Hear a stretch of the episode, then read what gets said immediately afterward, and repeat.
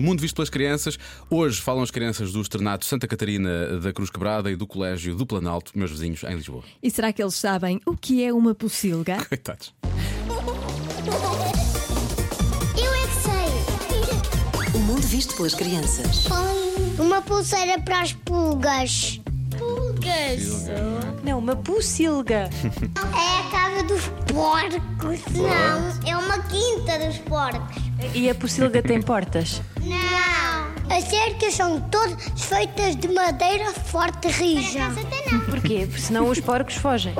Baixo da terra é uma, uma topeira. E tem que pôr lá dentro lama para os porcos brincarem com a lama. Mais ou menos assim, eu. São castanhos e. Não, todos os porcos são rova. Não, alguns são castanhos. Pais dos leitão são pretos. David, para de me cuspir. Silga, porque está cheio de lama, é muito sujo e os porcos adoram sujo.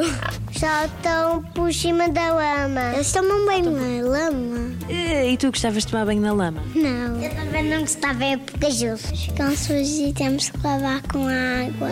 É uma trabalhar porque nós temos que dar comida a eles.